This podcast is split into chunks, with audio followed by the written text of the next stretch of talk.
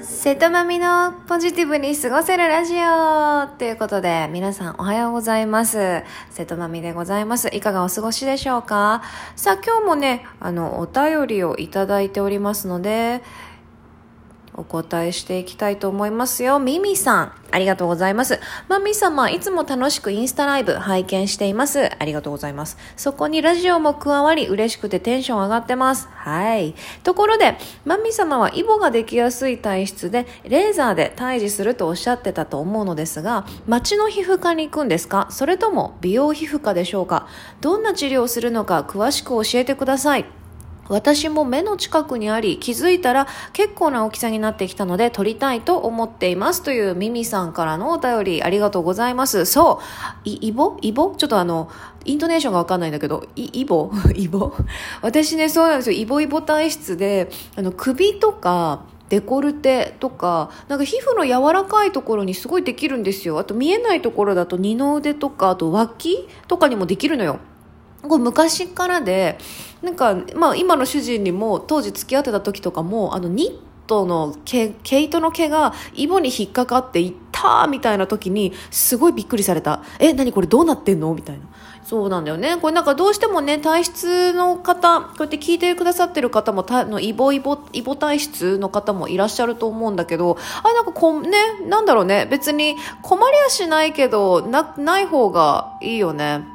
なので、私はね、もうイボができて気になってきたら、皮膚科に行くようにしてます。で、ま、まあ、いわゆる街の皮膚科でも、あの、レーザー治療してくれますし、美容皮膚科でも、なんかイボ治療みたいなメニューがあると思うんですよね。私も詳しくないんだけど、多分、保険の範囲がどの、保険の範囲が効くか効かないかとか、あと、私が行ってるところはもう街の皮膚科さんなんだけども、5ミリ四方？なんか5ミリ角の中に、その何、イボが収まりきる分だけいくらでも打ってあげるよ、その同じ価格でっていう皮膚科さんもあれば、まあ、ツーショットいくらとか、2箇所、2箇所まではいくらっていう設定されてる皮膚科さんもいるので、あの、いろいろネットで調べて、近所のね、あの、良きところに行ってもらえたらいいなと思います。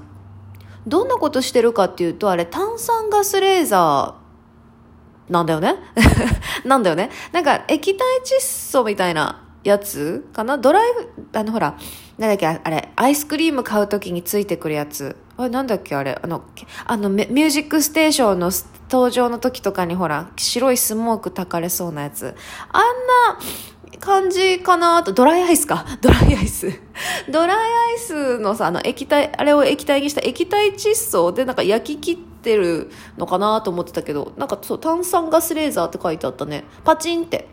本当に痛みとしては、輪ゴムでパチンって弾かれるぐらいの一瞬のあ、いて、いて、みたいな感じで、もうパチッと焼き切ってくれます。終わった後もそんな血もそんな出ないし、あの、特になんか何も困ることはないので、ぜひぜひ気になっていたらやってみてほしいと思うんですが、目周りってどうなんだろうね。私、目周りには今のところ、あの、今育ててるイボちゃん、イボはあるけど、目周りはどこまでできるのかは一回ちょっと相談してみてください。私はいつもなんか首とか、首系が多いね。首デコルテにめっちゃできるんで、首デコルテかなが多いかな。この前、ほくろがちょっと、大きいのできちゃったんで、それもパチンって取ったけど、どんだけ、どんだけ取んねんって感じかな。まあでもね、やっぱね、そう気になるもんね。気になって、でも皮膚科とかでね、ペペッと取ってもらえるんだったら、ぜひぜひ相談してみてください。はい、答えになってるかな？なってるかな？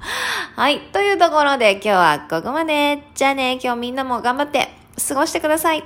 バイバーイ。